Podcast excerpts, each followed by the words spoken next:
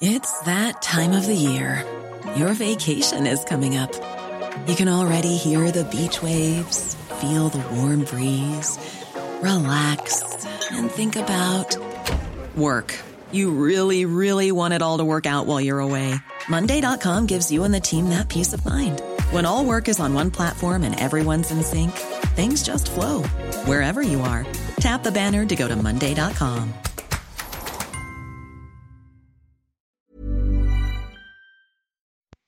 Bonjour à toutes et à tous, euh, bienvenue dans ce Morning Mood du 8 juillet, il est 7h moins le quart du matin. J'espère que vous allez bien, que vous avez passé une bonne nuit et que euh, le match hier soir n'était pas trop long, bravo à l'Angleterre. Euh, sinon concernant alors les marchés, on va le faire en trois étapes aujourd'hui.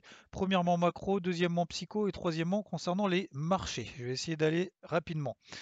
Concernant la partie macro, donc on a la Banque Centrale Européenne qui, peut-être pour la première fois, commence à changer un petit peu de discours. Alors c'est pas changer, mais adopte en fait le même discours que la Fed. Euh, généralement, alors je dis pas généralement, mais c'est vrai que très souvent, euh, la Banque centrale euh, européenne est toujours en retard par rapport à la Fed. Euh, ça a été le cas notamment lorsqu'il y a eu les premières injections de quantitative easing, lorsqu'on a eu les, premiers mouvements, vous savez, du Covid, etc. On a eu la Fed qui a commencé à dégainer et puis la Banque centrale européenne après a suivi le pas, etc. de manière un petit peu plus tardive. Hein. D'ailleurs, c'est la raison pour laquelle on nous appelle aussi le vieux continent. Mais tout ça pour dire que du coup la Banque Centrale Européenne euh, a relevé, je ne vais pas dire ses perspectives d'inflation, mais en tout cas se laisse la possibilité de faire monter l'inflation au-delà des 2%. Euh, jusqu'à présent, je vous rappelle que la Banque Centrale Européenne c'est quelque chose d'indépendant euh, et qui n'a que pour objectif l'inflation. Point barre. Aux États-Unis, la Fed c'est un peu différent. Il y a obligation de plein emploi, reprise de la croissance, etc., etc. Il y a beaucoup plus de paramètres. Donc qu'est-ce que ça veut dire? Bah, Ça veut dire que finalement, bah, même s'il y a de l'inflation, c'est pas bien grave va pas monter les taux tout de suite, on va pas fermer les vannes des QE, etc. tout de suite. Donc du coup, a un impact plutôt fébrile, euh, impact baissier sur l'euro. Concernant le Nikkei, alors vous savez ce qui se passe euh, au niveau du Covid, etc. Euh, visiblement, Tokyo, enfin le, Japon, Tokyo est prêt à déclarer l'état d'urgence jusqu'au 22 août. Donc là, il y a une nouvelle vague d'infection, etc. Visiblement, ils sont à la limite d'appuyer sur le bouton en disant les JO, on va peut-être euh, on va peut-être interdire l'accès aux spectateurs, etc. etc. Donc euh, ça commence à devenir un petit peu tendu. Troisième chose, euh, concernant la Fed, alors vous savez qu'il y a eu les minutes de la Fed hier. alors ils sont toujours un petit peu, comment dire, en retrait par rapport à, ils sont pas très très optimistes. Enfin, comment dire, le but ici c'est pas de, dresser un tableau quand même noir. Hein. Euh, le but, c'est simplement de, rapporter ce qui a été dit, etc. Mais euh, la Fed, vous savez, euh, ne remonte pas tout de suite ses taux, n'arrête pas ce QE, etc.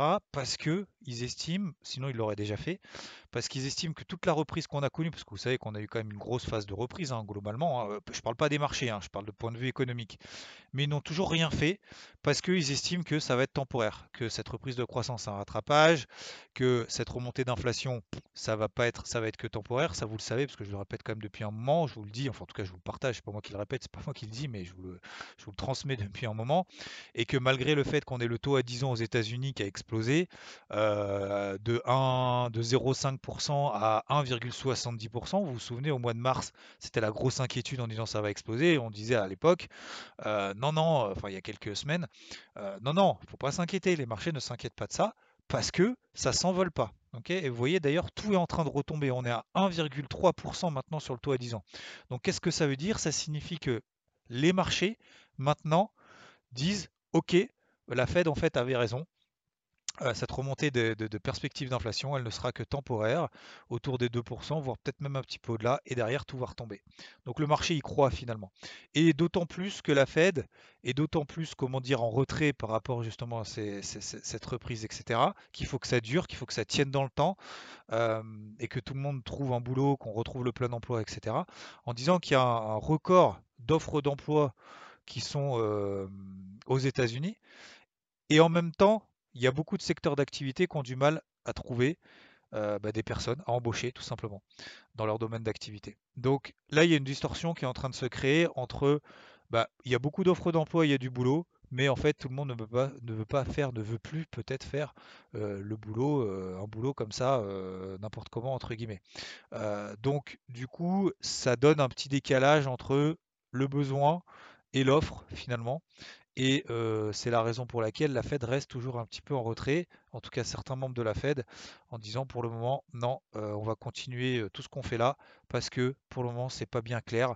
Les perspectives de croissance, c'est pas terrible. On va pas remonter les taux, machin, etc. Contrairement à ce qui avait été dit il y a deux semaines, vous vous souvenez, avec un gouverneur de la, Fed, je crois que c'était la Fed de Saint-Louis, si je me, si me trompe pas, qui avait justement dit non, non, les taux, va falloir les remonter là en 2022 tout de suite, et du coup, ça a fait créer un gros décalage sur le marché, et puis finalement, non. Voilà. Voilà concernant la partie macro, je vais pas faire plus long. Euh, je ne vais pas vous saouler avec ça, mais c'est simplement vous compreniez un petit peu le contexte. Euh, concernant donc la partie psycho, euh, vous savez, donc moi je suis revenu, enfin plus ou moins, je dis bien plus ou moins parce que voilà, je suis pas encore la fête du slip, mais voilà, peu importe. On n'est pas là pour parler de moi, mais c'est simplement pour évoquer la partie psychologique lorsque, peut-être que ça concerne 2-3 personnes, euh, lorsqu'on arrive comme ça sur le marché, euh, ça peut aussi vous concerner 2-3 personnes qui, euh, bah, qui, ont du mal. Donc là, moi j'ai du mal depuis le début de la semaine parce que je me suis pris donc un stop, un demi-stop sur l'eurodoll, un demi-stop sur le NZD-USD. Et c'est pas faute en plus d'avoir eu l'humilité de reconnaître que sur l'eurodoll, c'était pas forcément la paire la plus forte pour pouvoir privilégier un repli du dollar et plutôt aller sur d'autres paires comme AUD-USD ou NZD-USD. Ça n'a pas fonctionné, donc je me suis pris un stop plein sur une position, donc une demi sur Eurodoll et une demi sur NZD-USD. Euh, il y a trois choses importantes suite à ça. Premièrement, c'est d'invalider son plan et de l'accepter. Euh, je ne vais pas chercher pour le moment euh, midi à 14h. Pour le moment, ça ne fonctionne pas. J'avais le haut d'orange haut d'un range daily sur le dollar, je voulais partager en début de semaine dans une tendance de fonds primaire. Ça a donné un premier signal, j'y suis allé, ça n'a pas fonctionné. Malheureusement, quelques heures plus tard, il s'est retourné complètement. Dans l'autre sens, je l'accepte, j'ai une grosse mèche sur le dollar. Objectivement, aujourd'hui, je n'ai pas de réaction baissière sur le haut du range sur le dollar, ni de réaction du coup haussière sur l'euro dollar ou le NZD-USD ou autre qui me permettent de reprendre une position. Deuxièmement, ce qui est très difficile dans ces moments-là, c'est de repartir de zéro. Repartir de zéro, c'est de se dire, ok, bah maintenant je reprends tous mes graphes, daily, weekly, j'y vais, j'y vais pas, est-ce qu'il faut que j'aille en position ou pas? Ça c'est très difficile parce que bah, ça incite du coup à travailler, hein, c'est un peu moins facile que prévu, et il euh, va falloir se remettre dans le mât de manière un petit peu plus vive. Troisième chose, c'est se reconcentrer sur les actifs clés qui donnent des signaux clés. C'est pas forcément se concentrer là où on a échoué, mais c'est d'aller aussi ailleurs. C'est pour ça que j'essaye d'apporter aussi cette vision un peu générale pour pouvoir bah, tout simplement travailler des actifs qui, moi, me permettent de faire des choses. C'est pour ça que je vous mets en avant aussi certaines choses, comme par exemple sur le Nikkei, comme par exemple n'importe quoi sur le Nasdaq, comme sur l'or, comme sur le dollar, sur l'eurodoll, etc., etc. Ce qui permet finalement de pas, ou sur l'IBEX, hein, l'indice espagnol par exemple, ce qui permet de ne pas forcément avoir des œillères sur des choses où bah, on n'en sait rien. Comme par exemple, vous prenez le CAC, on est entre 6581 et 6481 depuis deux semaines. Bon, est-ce qu'il faut faire un truc en swing là-dessus? On est au-dessus de la MM50, ok. Euh, ça baisse pas, ça monte pas non plus. On est dans une phase de range, il ne se passe absolument rien en swing, à part anticiper. Je pense que ça va monter ou je pense que ça va baisser. Mais techniquement, on n'a absolument aucun signal pour pouvoir se positionner. Ok? Donc ça, c'est les trois choses importantes. Euh, vous remarquerez que j'ai pas parlé de l'aspect financier, euh, et également d'autres choses. Je vais en parler aussi parce que pour moi, ce sont plus des conséquences que des causes de comment est-ce qu'on va trader dans la suite. Alors oui, effectivement, ça fait chier de se prendre un stop. Ça faisait longtemps que je m'étais pas pris un plein comme ça, euh, puis aussi rapidement. Euh, mais c'est comme ça, ça fait partie du, trading, hein, comme vous le savez. Ça a un impact aussi psychologique, c'est-à-dire que c'est pas parce qu'on prend un stop que soit faut se refaire tout de suite, soit au contraire faut rien faire derrière. C'est ni, ni l'un ni l'autre. C'est faut continuer à travailler comme d'habitude. Alors oui, euh, il y en a peut-être qui vont se dire, putain, faut que je me refasse, etc. D'autres qui vont dire, ah bah non, bah du coup, le prochain trade, je vais pas le prendre parce que du coup, ça va pas être bon, etc. Donc du coup, il va falloir attendre, deux, trois plans fonctionnent pour pouvoir prendre le quatrième qui peut-être fonctionnera, etc., etc. Non, faut continuer à travailler de la même manière. Et trois, euh, deuxième chose, souvenez-vous de ce qui a fonctionné.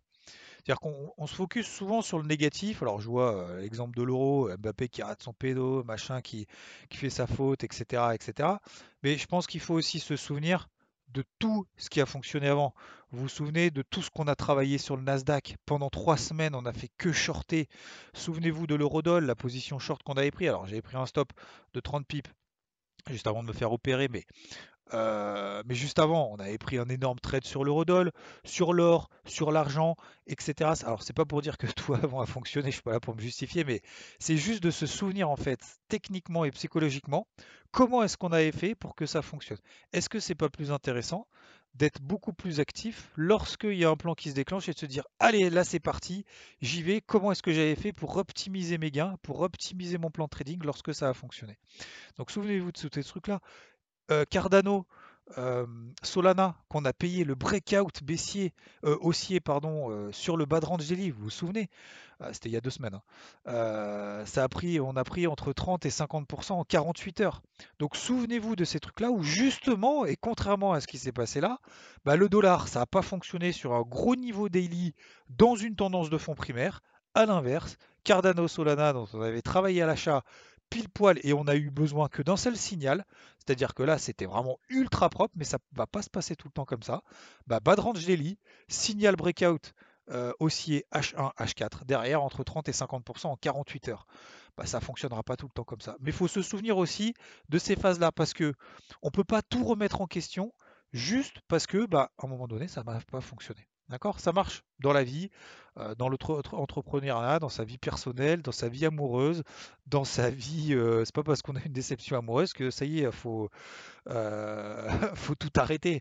Non, bah c'est comme ça, c'est, faut prendre acte, tirer des leçons, des enseignements, etc. je passe le bas pour faire de la psychologie à deux balles, mais c'est simplement aussi parce que moi aussi, je suis là aussi pour vous exprimer quand tous les moments vont bien et tout, ouais, super, c'est génial, bravo, euh, t'es le meilleur, machin, etc. Très bien, moi ça me fait plaisir aussi, bien évidemment. Mais il y a aussi, voilà, moi je me suis pris un stop, ça fait chier euh, de revenir comme ça, euh, d'invalider ses plans, de repartir de zéro, de se reconcentrer sur des actifs clés qui donnent des, des, signaux clés dans des zones clés, bah, il n'y en a pas non plus des masses. Va falloir attendre le bon moment, se souvenir de ce qui a fonctionné, et ne pas juste se dire faut que je me refasse là maintenant tout de suite, il va falloir attendre notre moment, ok, et travailler le processus. Voilà. Maintenant, et je termine euh, sur la partie donc technique. Premièrement, les indices, bah, vous avez vu en Europe, c'est toujours la même chose. DAX, CAC, le DAX était très fort hier, le DAX était très faible, on est toujours dans des ranges. Le Nikkei euh, s'arrondit peut-être suite à ce qui risque de se passer, notamment à Tokyo. Donc, euh, à suivre là aussi, ça j'en parle depuis un moment, hein, euh, stratégie baissière sur le Nikkei, MM20, MM50, c'est pas facile. C'est pas facile, mais, c'est lui, il fait partie de ceux qui sous-performent le plus, contrairement au Nasdaq. D'accord? Le Nasdaq est très très fort, encore une fois. Donc plutôt privilégié à la baisse ceux qui sous-performent, à la hausse ceux qui sous-performent, et bah, pour le reste, euh, des ranges, euh, plutôt privilégier l'intraday sur euh, toutes celles et tous ceux qui sont dans des ranges. Hein d'accès CAC, tout simplement, euh, jusqu'à ce qu'on en sorte, tout simplement. Euh, concernant le pétrole, le gros retournement de situation, alors c'est peut-être lié justement à ces nouvelles informations, etc. Euh, le pétrole, ouais, c'est toujours un petit peu délicat pour le moment. Alors, vous avez vu aussi ce qui est important, c'est cette peut-être cette reprise euh, des, euh, des, valeurs refuges, c'est-à-dire bah, le dollar tout simplement, c'est-à-dire dans ce contexte peut-être un petit peu pessimiste. Alors attention, hein, je ne suis pas là en train de dire tout va s'effondrer, hein. j'essaye simplement de comprendre l'économie, l'impact sur les marchés et derrière techniquement et objectivement ce qui se passe sur le marché. Sur le dollar, on a une reprise clairement du dollar du coup, hein. euh, c'est la raison pour laquelle je me suis fait stopper malheureusement, mais du coup le dollar est ferme. le taux à 10 ans aux États-Unis est en train de se replier. Donc ça veut dire peut-être que le marché est en train de se dire, OK, on va avoir une nouvelle creux, un nouveau creux. Alors les indices n'en souffrent pas parce qu'il y a ces injections de liquidité. Pour autant, on a le dollar qui est en train de s'apprécier, euh, qui continue en tout cas qui s'apprécie et qui ne dégringole pas. Euh, peut-être lié à cette aversion au risque qu'on est en train peut-être en train de connaître sur les marchés de manière générale. Donc vous voyez que l'or, l'argent, ça devient de plus en plus fébrile, euh, tout comme le taux à 10 ans et tout comme le dollar qui est en train de se reprendre. Donc voilà, on est un peu dans une phase, à mon avis, un peu transitoire là, avec ce qui est en train de se passer autour du Covid, etc. Euh, et, notamment bah, des marchés pour le moment qui ont, un peu de mal, alors sauf le Nasdaq qui part en comme en 40, mais en tout cas des indices, notamment en Europe, qui ont du mal. Donc on va essayer de faire aussi du stock picking en Europe. Euh, et d'ailleurs, je vous partagerai un truc qu'on frappe très probablement à partir de la semaine prochaine, notamment sur des, sur des valeurs américaines, notamment du swing. Et je ne vous en dis pas plus parce qu'on va d'abord travailler dessus. Voilà. Et pour, continuer à bosser, en fait, Or, et, ne pas forcément à chaque fois se concentrer sur un actif qui, en termes, je parle vraiment en intra-swing, hein, qui nous donne pas forcément d'éléments qui nous permettent de nous positionner pour le moment dans un sens à l'achat ou à la vente dans une optique de swing trading. Voilà. C'est un morning mood assez long, assez complet. Il y a beaucoup de macros, il y a beaucoup de psycho. Je pense que c'était un petit peu important. J'en ferai pas souvent, mais c'est simplement pour vous rappeler un petit peu tous ces éléments-là et dans quelle position moi aussi est-ce que je suis avec vous. Je vous souhaite une très belle journée. Je vous embête pas plus. Bonne route, bon travail, bon courage et je vous dis très belle journée. Ciao. When you make decisions for your company, you look for the no-brainers. If you have a lot of mailing to do, stamps.com is the ultimate no-brainer. Use the stamps.com mobile app to mail everything you need to keep your business running with up to 89% off USPS and UPS. Make the same no-brainer decision as over 1 million other businesses with stamps.com. Use code PROGRAM for a special offer. That's stamps.com, code PROGRAM.